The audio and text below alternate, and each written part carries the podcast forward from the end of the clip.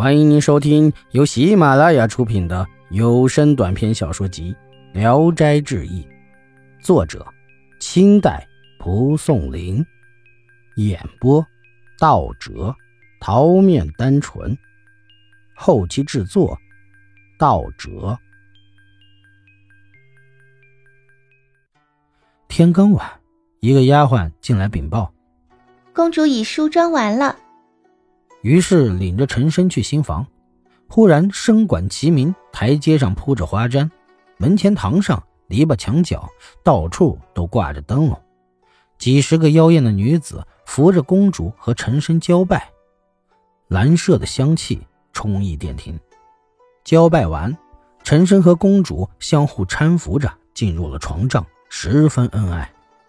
陈升说：“寄身在外的人，平素没来拜见。”玷污了您的芳巾，免于被杀，已经很幸运了。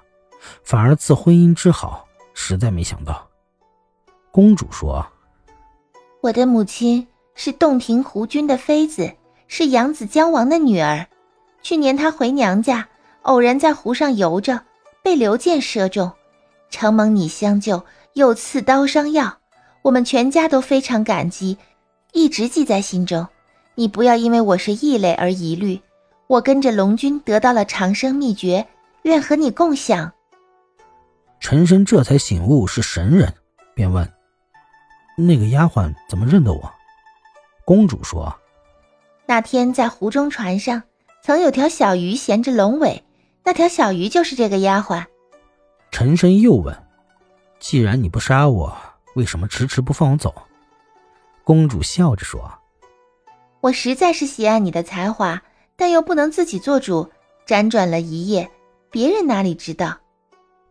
陈深叹息说：“你真是我的知音呀！那个给我进饭的是谁？”公主回答说：“他叫阿念，也是我的心腹。”陈深问：“怎么报答他呢？”公主笑着说：“他伺候你的日子还长着呢，慢慢再报答他也不迟。”陈深又问。大王在哪里？公主说：“跟着关公讨伐蚩尤，还没回来。”过了几天，陈升担忧家里得不到消息，会十分挂念，便先写了封平安家信，派自己的童仆送去。家里的人听说陈升在洞庭湖里翻了船，妻子已带了一年多的孝了。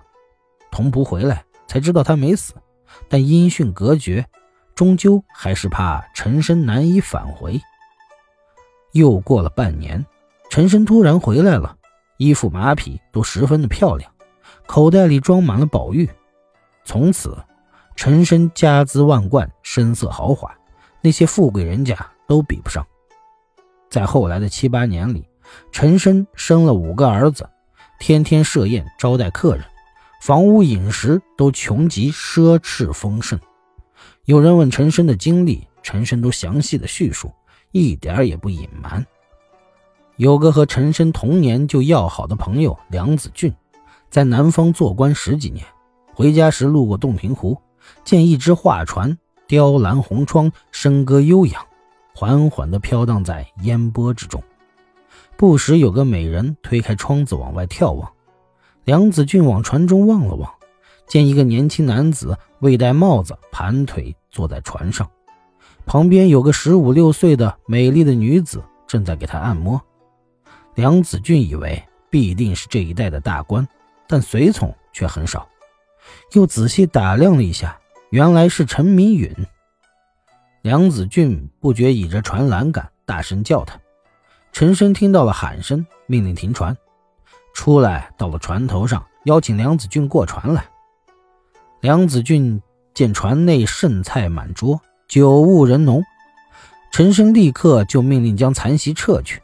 只一会儿，便有三五个美丽的丫鬟捧上酒来，泡上好茶，山珍海味纷纷摆了上来，都是没见过的。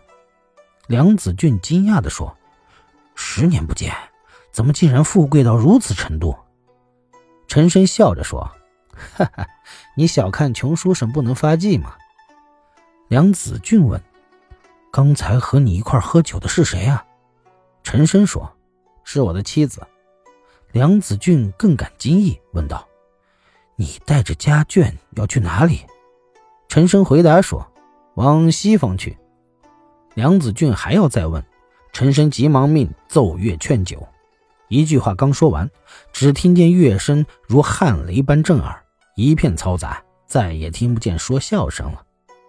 梁子俊见美人站满桌前，趁醉大声地说：“明允公，能让我争个销魂吗？”陈生笑着说：“哼，你醉了，但有点足够买个美妾的钱，可以赠给老朋友。”于是命丫鬟送上明珠一颗，说。凭这个不难买个美女，也说明我不是吝惜。说完告辞说：“小事紧迫，来不及跟老朋友久聚了。”把梁子俊送过船去，陈生的船便解开缆绳，径自走了。梁子俊回来后，到陈生家里探望，见陈生正在和客人喝酒，心中越发的惊异，便问：“昨天还在洞庭湖，怎么这么快就回来了？”陈生回答说。没有的事儿啊，梁子俊便追述了当时的情景，满座人都惊骇不已。陈生笑着说：“哈哈，你弄错了，我难道会有分身术吗？”大家都很惊疑，但终究不解是什么缘故。后来，陈生活到八十一岁时去世，下葬时人们都惊讶棺材太轻了，打开一看，只是一具空棺而已。本集演播到此结束，谢谢大家的收听。喜欢请点赞、评论、订阅一下。